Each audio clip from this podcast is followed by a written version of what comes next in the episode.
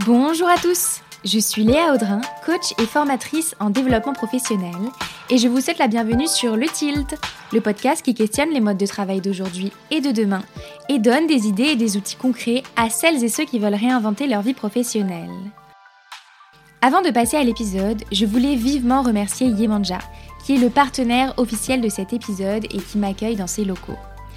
Yemanja conçoit et réalise des aménagements de bureaux qui permettent aux entreprises d'offrir des espaces de travail accueillants pour les collaborateurs, où chacun peut se réunir, innover, produire et exprimer ses talents. Yemanja accompagne la transformation des modes de travail en repensant les espaces de bureau comme des lieux où le plaisir et la performance peuvent cohabiter. Vous l'aurez compris, Yemanja et moi partageons la même conviction. Chaque entreprise et chaque collaborateur est en mesure d'inventer et incarner sa propre manière de travailler. Dans ce nouvel épisode du Tilt, nous décortiquons un sujet passionnant en termes de bien-être et d'épanouissement professionnel, celui de la haute sensibilité au travail. Peut-on être très sensible, voire ultra sensible et être heureux au travail? Pour explorer ce sujet, j'ai convié Saverio Tomasella à mon micro. Saverio est docteur en psychologie et en management, écrivain et fondateur de l'Observatoire de la sensibilité. Avec Saverio, nous explorons les pistes pour se sentir bien au travail en tant que personne hautement sensible. Nous discutons notamment des types d'espaces de travail et des dynamiques relationnelles favorables à l'épanouissement professionnel des personnes très sensibles. Ensemble, nous abordons également les sujets de la créativité et de la multipotentialité en entreprise. C'est un échange riche, avec des pistes de solutions concrètes et surtout une vraie ode à la sensibilité dans un monde du travail qui parfois nous amène à la mettre de côté. J'espère que vous aurez plaisir à écouter notre discussion, autant que j'en ai pris à rencontrer et à échanger avec Saverio. Si le podcast vous plaît, vous pouvez vous abonner sur votre plateforme d'écoute préférée, rejoindre ma newsletter ou me suivre sur Instagram, at lepointilt, pour vous inspirer et accéder à des clés de coaching concrètes pour se mettre sur le chemin d'une vie professionnelle épanouissante. Bonne écoute Bonjour Saverio Bonjour Léa Merci beaucoup d'avoir accepté mon invitation sur le Tilt. Avec plaisir. Je suis ravie euh, que vous ayez fait le chemin jusqu'à moi pour qu'on ait euh, cette conversation sur la haute sensibilité au travail, euh, qui est un sujet qui me tient beaucoup par cœur, qui revient souvent dans mes échanges avec les gens qui m'écoutent sur le Tilt. Comment est-ce qu'on peut être une personne hautement sensible et heureux au travail? Donc on va aller creuser ce sujet ensemble. Mais avant de rentrer dans le vif du sujet, est-ce que vous pouvez vous présenter sans parler de votre travail? Je m'appelle Saverio, j'ai 56 ans, j'habite à Saint-Quentin dans les Hauts-de-France, pas très loin de Paris, entre Paris et Lille. Je suis l'heureux papa de deux grands-enfants, une mhm. fille qui fait une thèse sur Nerval et un fils qui travaille chez Saint-Gobain. Euh, je suis le compagnon d'un styliste couturier créateur qui, qui crée donc des robes sur mesure. J'adore la musique, l'opéra, j'aime chanter, je joue du piano, j'adore les promenades en forêt, je suis gastronome, enfin j'aime bien manger en tout cas. Et j'aime la vie. Mmh. Voilà, je suis très sensible. Super, génial. C'est hyper agréable pour moi d'avoir quelqu'un qui est à l'aise avec cette question parce que souvent, euh, mes invités sont un peu pris au dépourvu, comme on parle de travail principalement sur le tilt.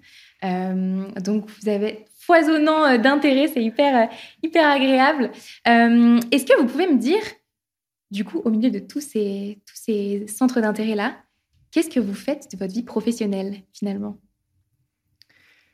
Ma vie professionnelle, est, elle est un peu, comment dire, partagée entre l'écriture, j'écris de plus en plus, donc la, recherche et l'écriture. Mm-hmm. J'écris des romans de plus en plus, des bandes dessinées maintenant, et aussi des essais. Et je continue, comme je suis psychanalyste, je continue à recevoir des patientes et des patients. Donc voilà, j'ai réussi à équilibrer ma vie euh, hmm, entre ces deux pôles. Est-ce qu'on peut dire que le, le cœur du, de toute votre activité tourne autour de la sensibilité? Oui, et ça depuis longtemps, parce qu'en fait, je, quand j'étais enfant, adolescent, j'étais au lycée musical. Mm-hmm. Euh, c'est-à-dire que le matin, on avait les cours académiques et tous les après-midi, on avait de la musique, du théâtre et du chant, enfin surtout de la musique et je me destinais à devenir musicien. Et ayant des parents scientifiques et universitaires, ils n'ont pas voulu que je continue dans cette voie de la musique. Mhm. Et j'ai fait des études, j'ai commencé par des études scientifiques.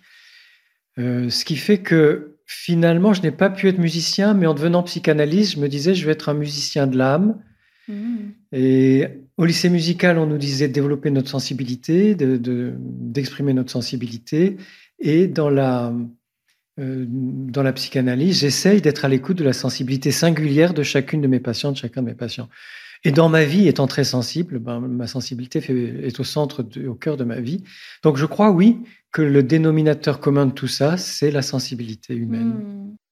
Tout, tout, ce que vous avez exploré, que ce soit dans votre recherche, dans vos études, dans ce que vous écrivez, dans la manière dont vous accompagnez les gens, le lien, euh, c'est la haute sensibilité.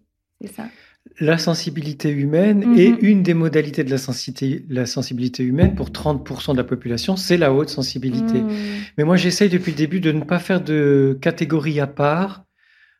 Pour moi, il n'y a pas de rupture entre les personnes sensibles et les Mhm. personnes hautement sensibles. C'est tout de même la sensibilité humaine, même si dans la haute sensibilité, euh, il y a des caractéristiques précises Mhm. qui, qui spécifient ce tempérament. Alors, c'était une de mes questions. Mais avant de, rentrer dans les caractéristiques qui font euh, la haute sensibilité, j'aimerais bien que vous puissiez nous dire ce que c'est et qu'on puisse parler de la terminologie aussi, parce qu'il y a beaucoup, beaucoup de choses qui sortent sur ce sujet et on ne sait plus trop euh, comment le définir et euh, quelles en sont les caractéristiques finalement. Donc, qu'est-ce que la haute sensibilité et comment est-ce qu'on la, comment est-ce qu'on l'appelle? Quels sont les mots qui sont justes pour la définir? En anglais, c'est highly sensitive person, personne hautement sensible. Euh, en français, il y a eu comme une espèce de fausse route au départ euh, qui est liée à la traduction du premier livre d'Hélène Aron. Alors, Hélène Aron, c'est la chercheuse pionnière aux États-Unis Mhm. sur la sensibilité élevée. Euh, son, premier livre a, son premier livre a été traduit avec le terme hypersensibilité, Mhm. mais en langue francophone, c'est un terme qui pose problème pour plusieurs raisons. La première raison, c'est que c'est un terme médical. L'hypersensibilité, c'est un synonyme d'allergie et d'intolérance. Mhm. D'ailleurs, sur toutes les notices de médicaments, vous verrez indiqué Ah. sauf hypersensibilité à l'un des composants, ça veut bien dire sauf allergie ou intolérance à l'un des composants. Donc ça, ça pose un problème parce que la haute sensibilité, ça n'est pas de l'allergie, ça n'est pas de Mhm. l'intolérance. Ensuite, en langue française, le préfixe hyper, et puis même en langue euh, gréco-française, on va dire, le préfixe hyper, c'est un préfixe péjoratif.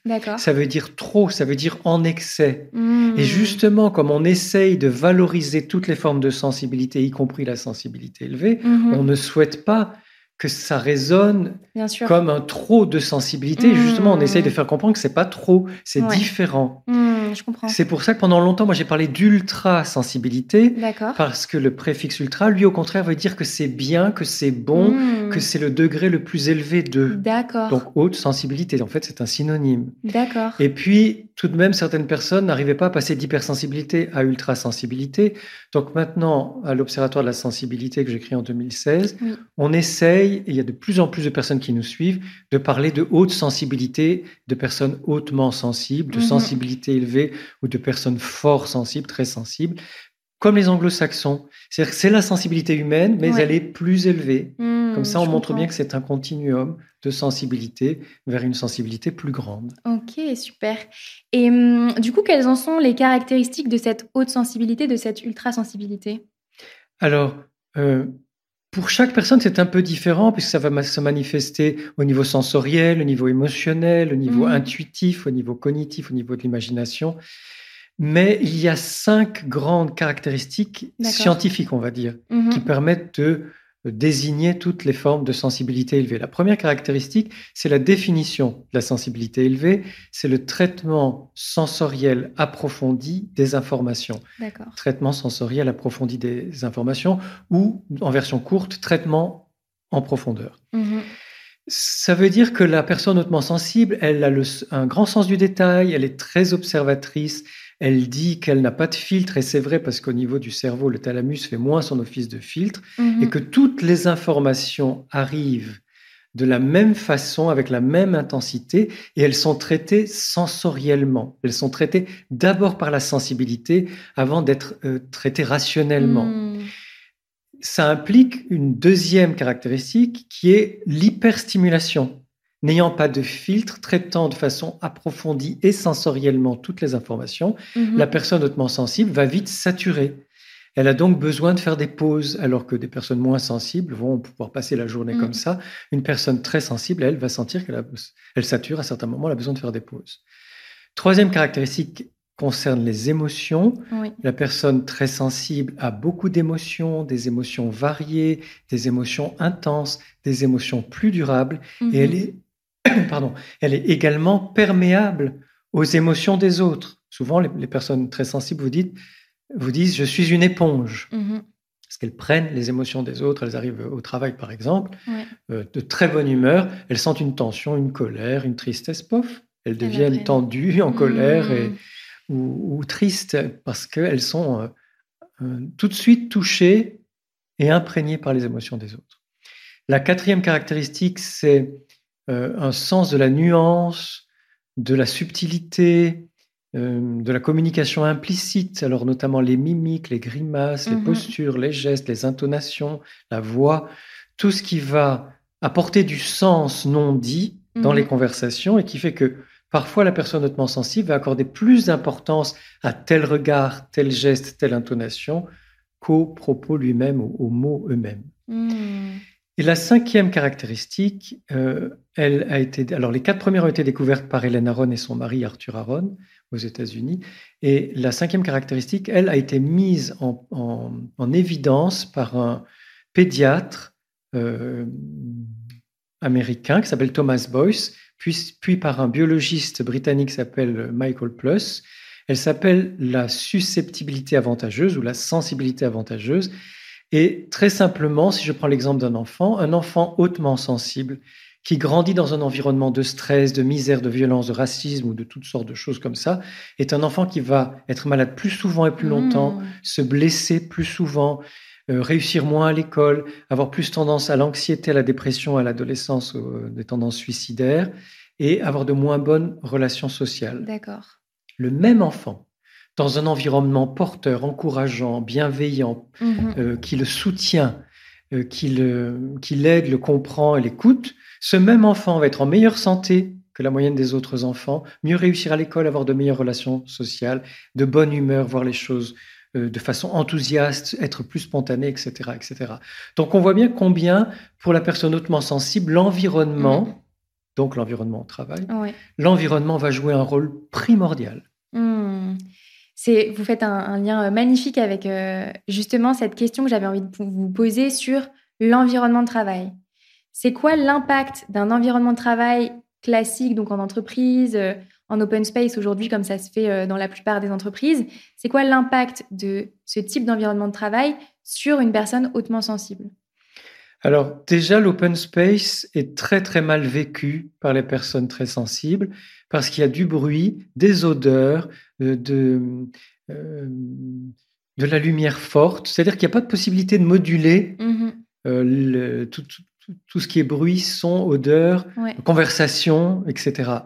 Alors que la personne hautement sensible, elle va se sentir bien dans un bureau où elle est seule, ou à deux ou à trois, c'est-à-dire là où on peut mettre le bureau au bon endroit, euh, baisser la lumière si nécessaire, euh, Ouais. parler moins fort et ne pas être incommodé par les, des- les conversations de personnes qu'on connaît pas ou peu, mais qui sont là à côté de la machine à café et racontent leur, euh, Mmh. leur vie Ouais. à longueur. entend de- tout. Voilà, on entend tout.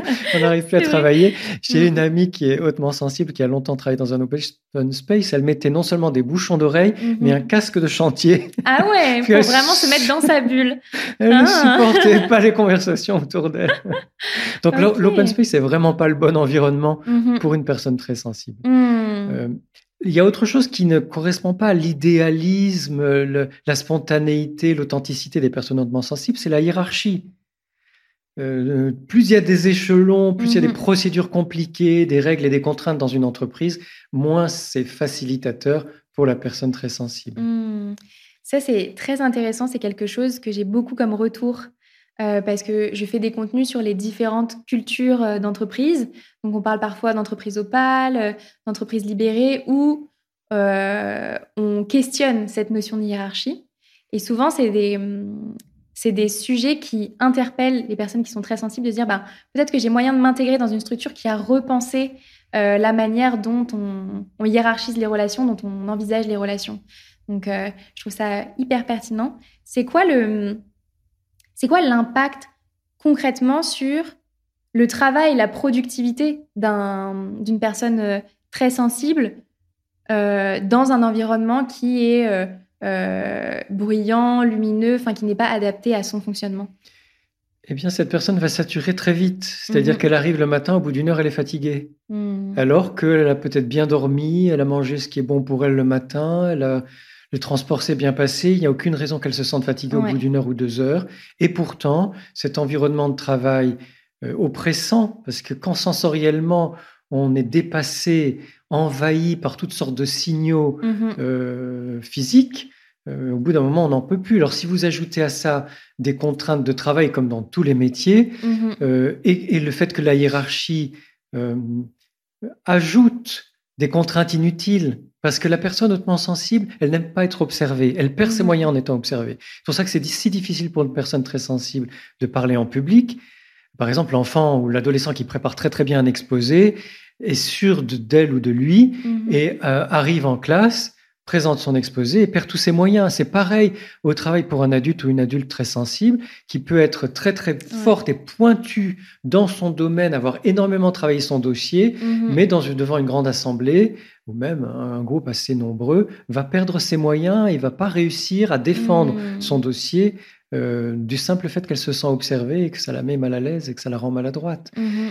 Et en plus, euh, il y a un tel désir d'authenticité chez une personne euh, hautement sensible que le, le contrôle hiérarchique qui fait qu'on on demande comment dire des preuves hmm. qu'on a beaucoup travaillé sur ce dossier ou que le dossier va être rentable ou que enfin il y a toutes sortes de, de complications quand il y a de mhm. la hiérarchie font que ça décourage, ça démotive la personne hautement sensible. Hmm. Alors on peut ajouter à ça le fait que souvent, euh, en cours de route, les personnes très sensibles vont préférer euh, travailler à leur compte euh, ou en télétravail, mhm. travailler à la maison, enfin travailler dans des conditions qu'elles vont se créer elles-mêmes parce qu'elles savent exactement ce qui est bon pour elles dans le travail. Hmm. Vous avez écrit un livre à ce sujet, ultra sensible au travail, comment euh, bah, vous donner des tips euh, très pratiques tout au long euh, du livre sur comment ben, faire en sorte qu'on soit bien dans son quotidien professionnel. Il y a un mot qui m'a beaucoup marqué, c'est le mot hyperstimulation. C'est vraiment chaque, chaque élément va venir entrer dans le processus de travail et donc ben, moduler celui-ci et donc avoir un impact dessus. Et je l'ai trouvé très pertinent et je pense que c'est chouette de pouvoir poser euh, ce mot dessus. Et hum, vous parliez du fait, du coup, de travailler plus seul. Du coup, c'est quoi le, hum, le les, comment, sont, comment se passent les relations interpersonnelles en entreprise pour les personnes euh, hautement sensibles? Alors, elles se passent très bien parce que la personne hautement sensible, c'est une personne relationnelle, c'est une personne qui, comme je vous le disais, aime l'authenticité, spontanée, mhm. enthousiaste, créative, très empathique, euh, à l'écoute des autres. Mm-hmm. Donc, le, de, façon potentielle, on va dire, euh, de façon naturelle et évidente, les relations se passent très bien, mm-hmm. sauf quand elles viennent être compliquées par trop de saturation d'hyperstimulation, mm-hmm. les open space notamment, ou trop de réunions à la suite, euh, trop de contraintes, euh, et souvent des contraintes bizarres ou inutiles, on se rend bien compte que ça ne fait que ralentir le processus mhm. au lieu d'aider à, travailler. Euh, euh, ou alors quand on va mettre trop d'enjeux interpersonnels, c'est-à-dire que la personne hautement sensible, elle, est, elle aime la simplicité dans son authenticité. Hein, elle va, elle va aimer que en face de lui ou d'elle, il y ait une personne sincère. À partir du moment où les gens sont dans des jeux de manipulation, d'influence, de pouvoir, de domination, mhm. de je ne sais trop quoi, euh, de faire euh, euh, respecter l'idéologie de l'entreprise qu'on appelle culture d'entreprise, ou des mhm. croyances ah, qui ne sont pas les siennes, mhm. eh bien, elle se rend compte du subterfuge. Et tout d'un coup, ça ne l'intéresse plus parce que parce que ça n'est plus sincère, parce que ça n'est plus naturel, parce que ça n'est plus dans l'enthousiasme. C'est un truc codé, c'est un truc fabriqué. Et là, elle se dit, bah, à quoi bon, j'ai pas envie de jouer ce jeu-là. Hmm. c'est là que les relations deviennent compliquées en entreprise. C'est parce mhm. qu'il y a du subterfuge, c'est parce qu'il y a de la manipulation, c'est parce qu'il y a de l'idéologie, c'est parce qu'il y a des enjeux de pouvoir ou de la langue de bois aussi. Hmm. J'aime bien euh, le parallèle que vous faites avec l'idéologie d'entreprise versus la culture d'entreprise. Est-ce que vous pensez que c'est possible de créer des cultures d'entreprise euh, humanistes Je ne sais pas si c'est le bon mot, mais où, l'humain dans son entièreté a une vraie place et où on s'appuie sur l'humain pour faire en sorte que l'entreprise fonctionne et pas l'inverse.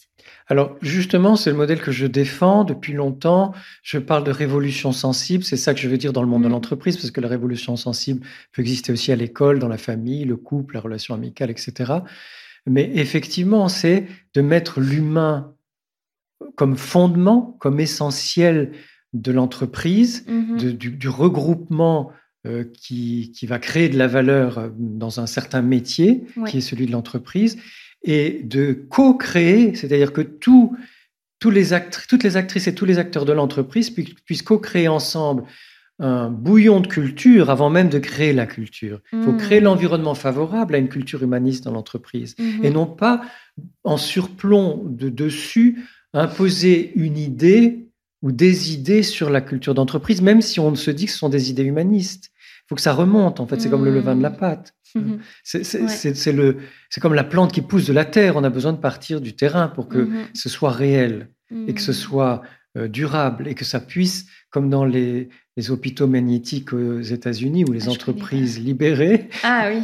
les, les, hôpitaux magnétiques, c'est ça, ce sont des entreprises libérées au niveau médical, où il n'y a plus d'hierarchie, euh, où tout le monde a le droit à la parole, où les, patients sont extrêmement écoutés, patients et patientes sont extrêmement écoutés, respectés, et où, paraît-il, il n'y a plus de turnover les infirmières, les infirmiers et les médecins qui travaillent dans les hôpitaux magnétiques aux États-Unis, ils veulent rester dans ce type d'hôpitaux tellement ils sentent la différence avec les autres euh, types d'hôpitaux qui mmh. fonctionnent de façon industrielle selon la rentabilité, selon des critères qui ne sont pas humains finalement.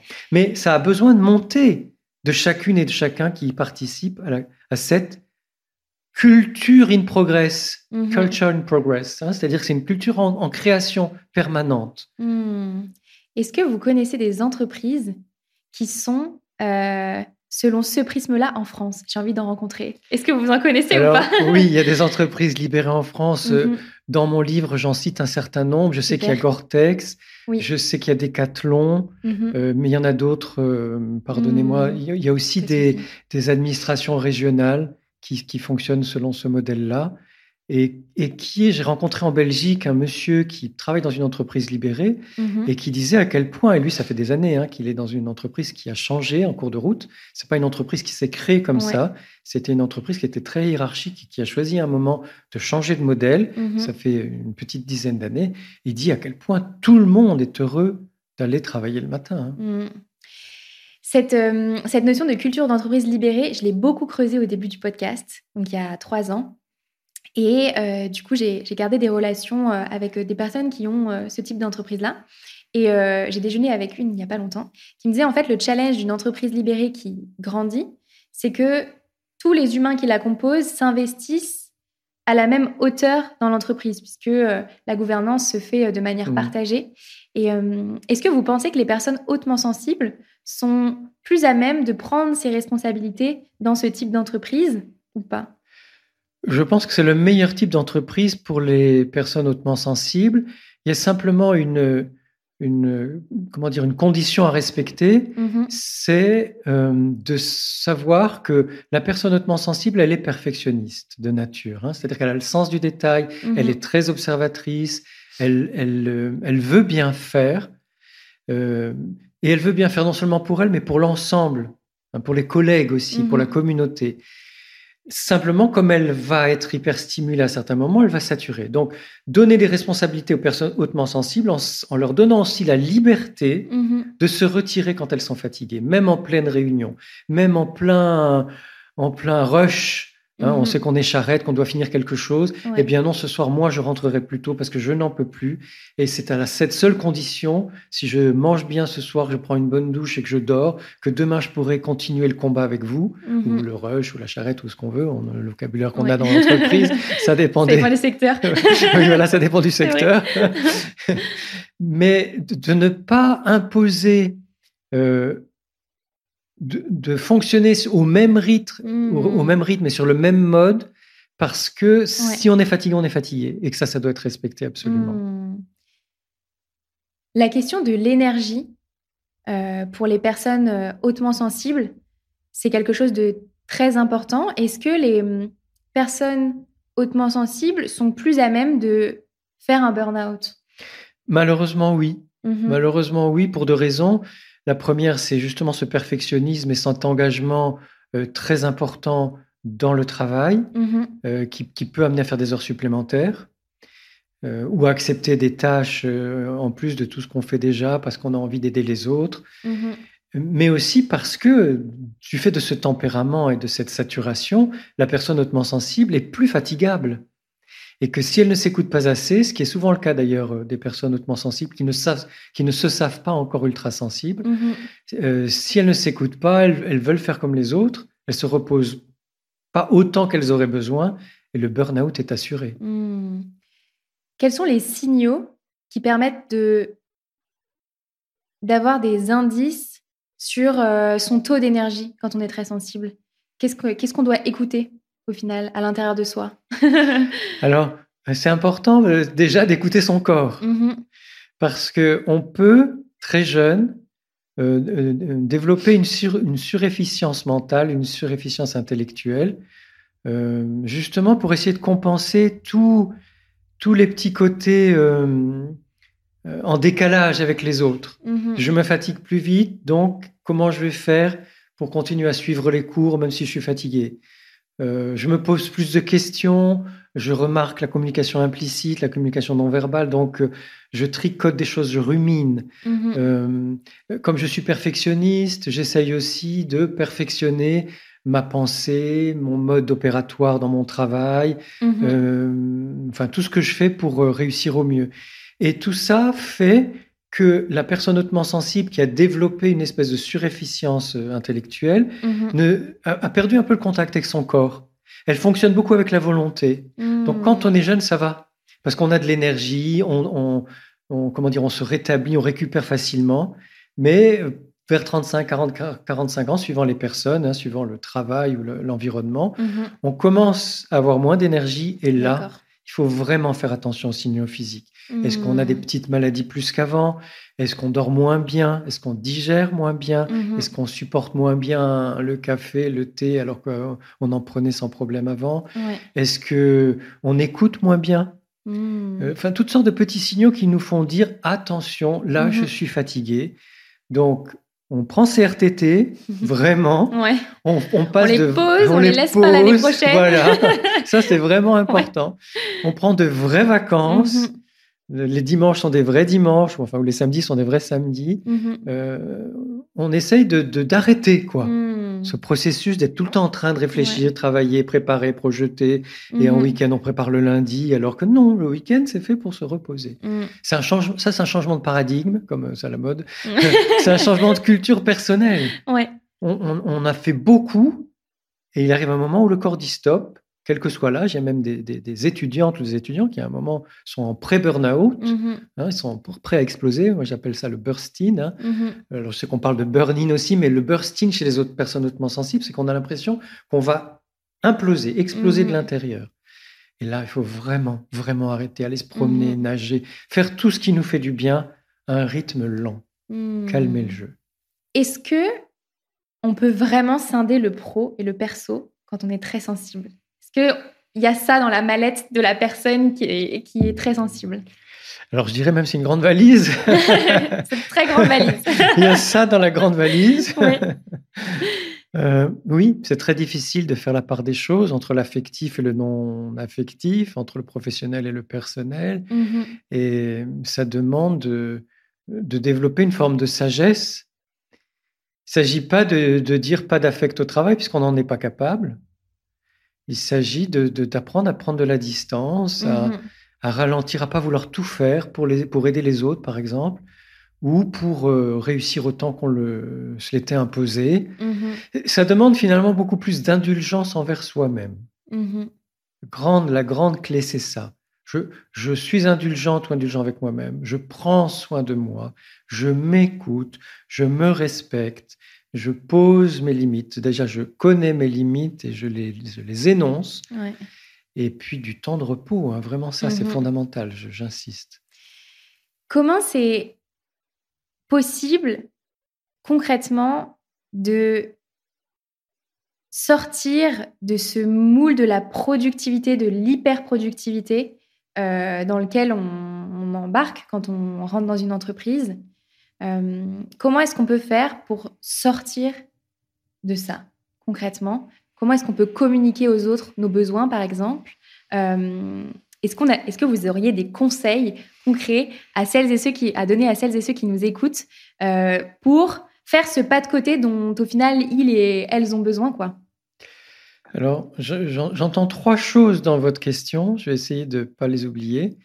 La première, c'est que tout ce qui est bon pour une personne hautement sensible est bon pour tous les êtres humains. Hmm. Parce que tous les humains sont sensibles. Donc, de toute façon, euh, de la saturation, on en vit aussi, même si on est moyennement sensible, hein, si on n'est pas mhm. hautement sensible. Et, le goût pour l'authenticité, finalement, on l'a au fond de soi. Donc, le, le fait de ralentir, mhm. c'est important pour tout le monde. Le fait de ne pas être en surproductivité, c'est important pour tout le monde le, fait de ne pas vouloir faire mieux que mieux, c'est important pour tout le monde. Alors c'est important bien sûr pour les personnes hautement sensibles, mhm. mais ça peut aussi, c'est ça que j'appelle la révolution sensible, c'est-à-dire qu'à partir du moment où on écoute la sensibilité, et notamment les sensibilités élevées, mhm. euh, on se rend compte des impasses d'un système surproductif, surconsommateur, mhm. etc., qui exploite la planète et qui l'épuise. Hein.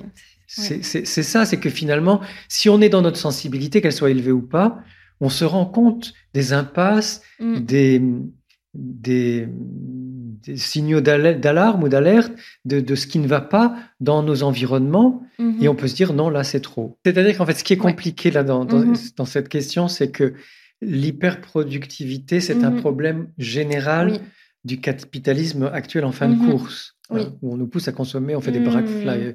Black Fridays à l'appel. Hein. C'est-à-dire qu'on ne sait plus comment faire pour écouler. Et, mm-hmm. et donc, pour moi, ça n'est pas lié à la haute sensibilité. il y aurait tout, mm. peut-être tout un podcast à faire là-dessus. Pour parler de qu'est-ce qui se passe pour qu'on nous qu'on surproduise, qu'on surconsomme mm-hmm. euh, et qu'on nous, et qu'on nous burn-outise. quoi. C'est-à-dire qu'on nous pousse au burn-out. Exactement. En fait.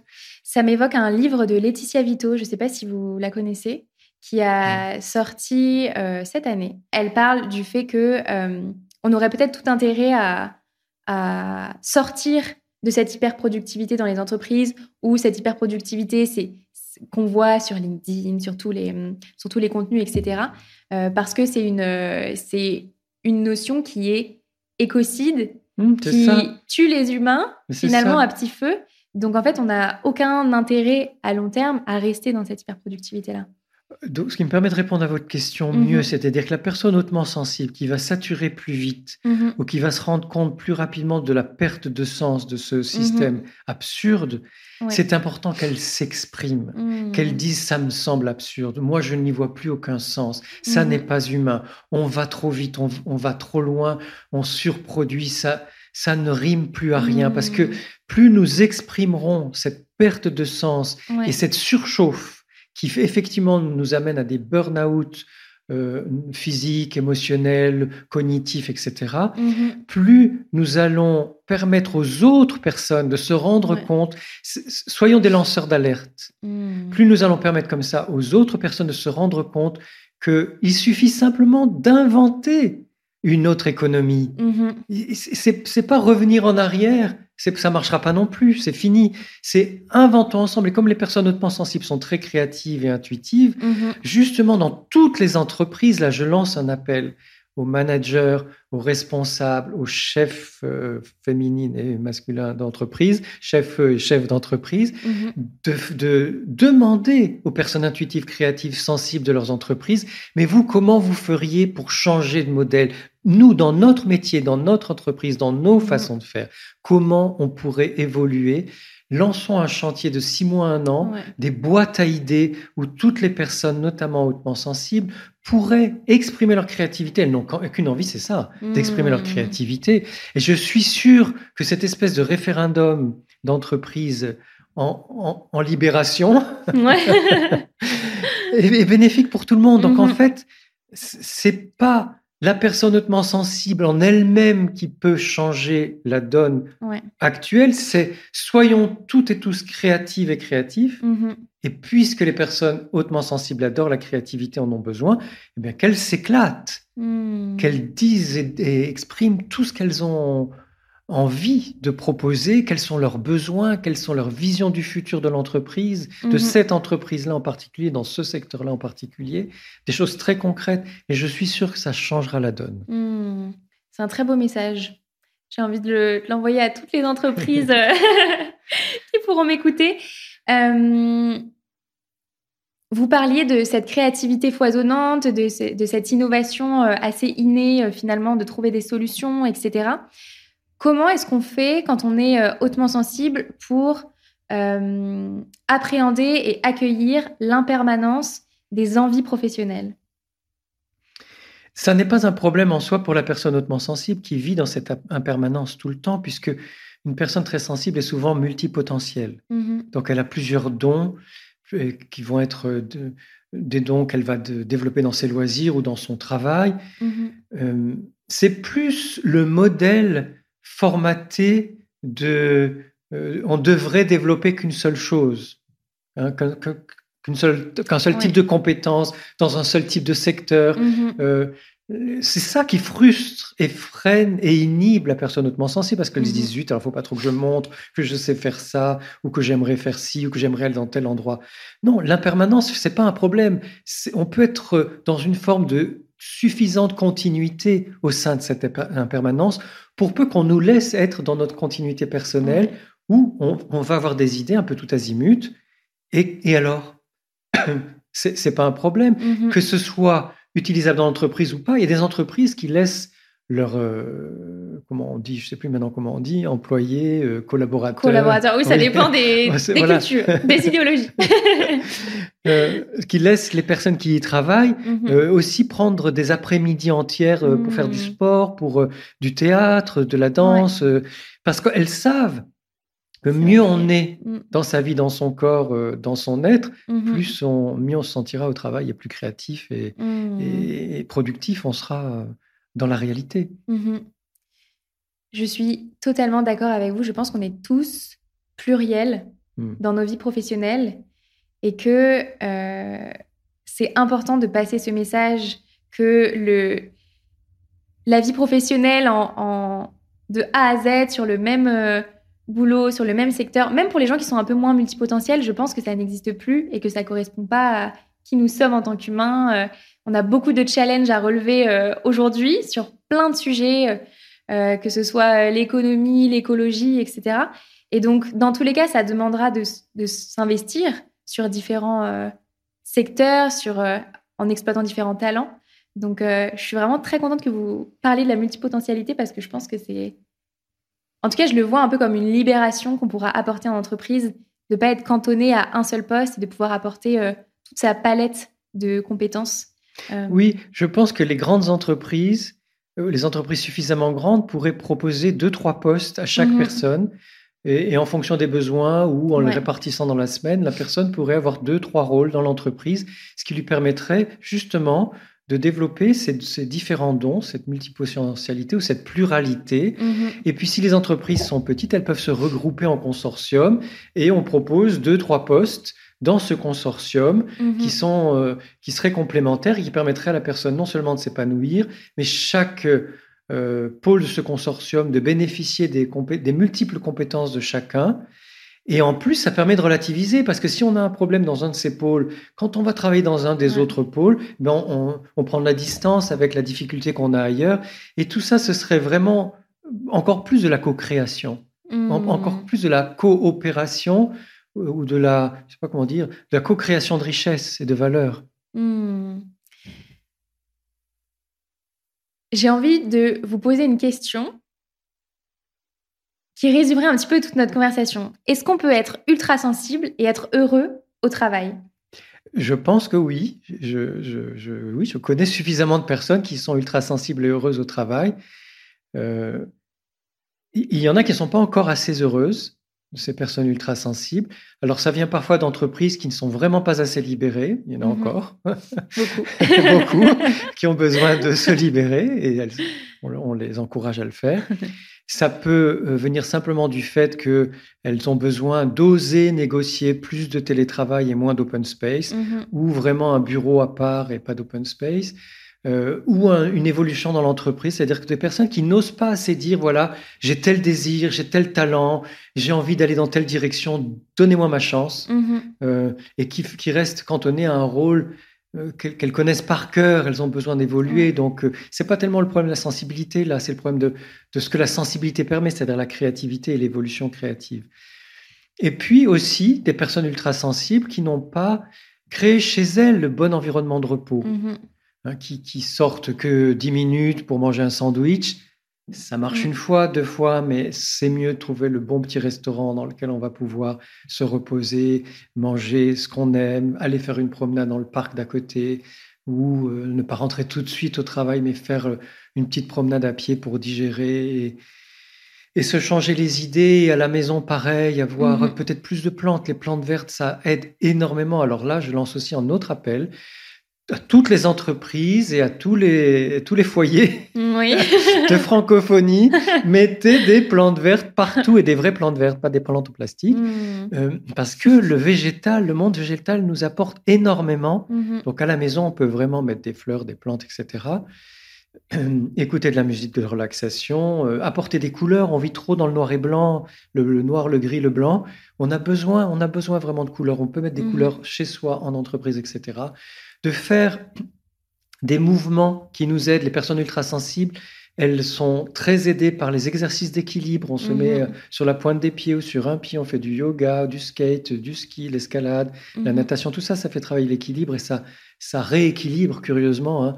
Euh, ça, se passe au niveau du cervelet, mhm. mais les mots ne sont pas les mêmes pour rien. Ça nous rééquilibre à tous les niveaux et puis passer du temps dans la nature. Si on se crée chez soi ou pour soi un environnement de repos, de ressourcement suffisamment porteur, on sera d'autant mieux au travail aussi. Mmh, génial.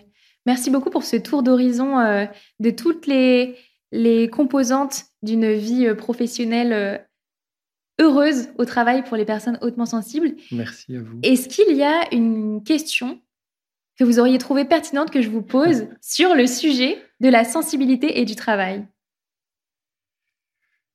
Eh bien, je sais qu'on va le faire.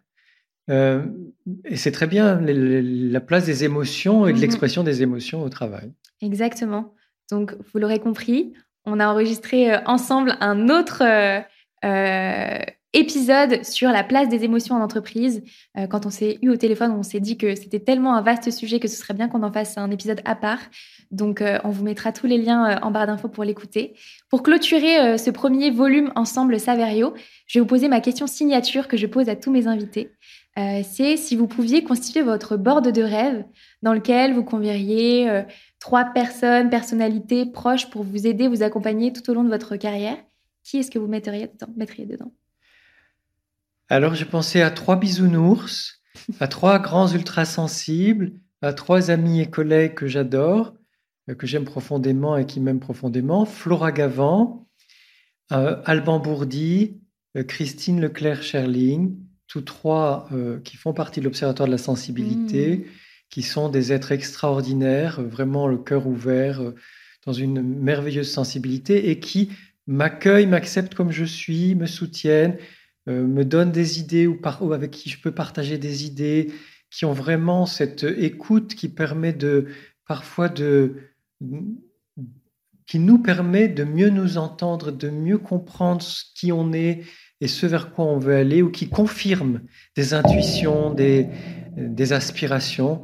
Donc voilà mon équipe de hmm, rêve. Génial, donc vous l'avez déjà? Oui, je l'ai déjà. Finalement, super, ça c'est top, oui, ce genre de super, Savario, merci infiniment euh, pour cette discussion sur euh, l'ultrasensibilité.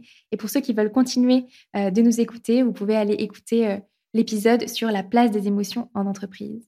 À bientôt. À bientôt.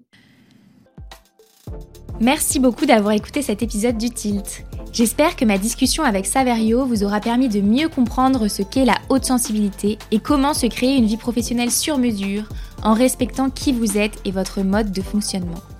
Et comme vous êtes encore là, à m'écouter, c'est certainement que cet épisode vous a plu. Alors n'hésitez pas à m'envoyer un petit message sur Instagram, at le.tilt, pour me dire ce que cet épisode vous a apporté et me partager où vous en êtes professionnellement. C'est toujours un plaisir de vous lire. Vous pouvez également vous abonner au podcast sur votre plateforme d'écoute préférée, Apple Podcasts, Spotify, Deezer, bref, là où vous m'écoutez. Et dernière chose, le Tilt est maintenant sur YouTube. Vous pouvez donc taper le Tilt TV sur YouTube et aller vous abonner. À bientôt!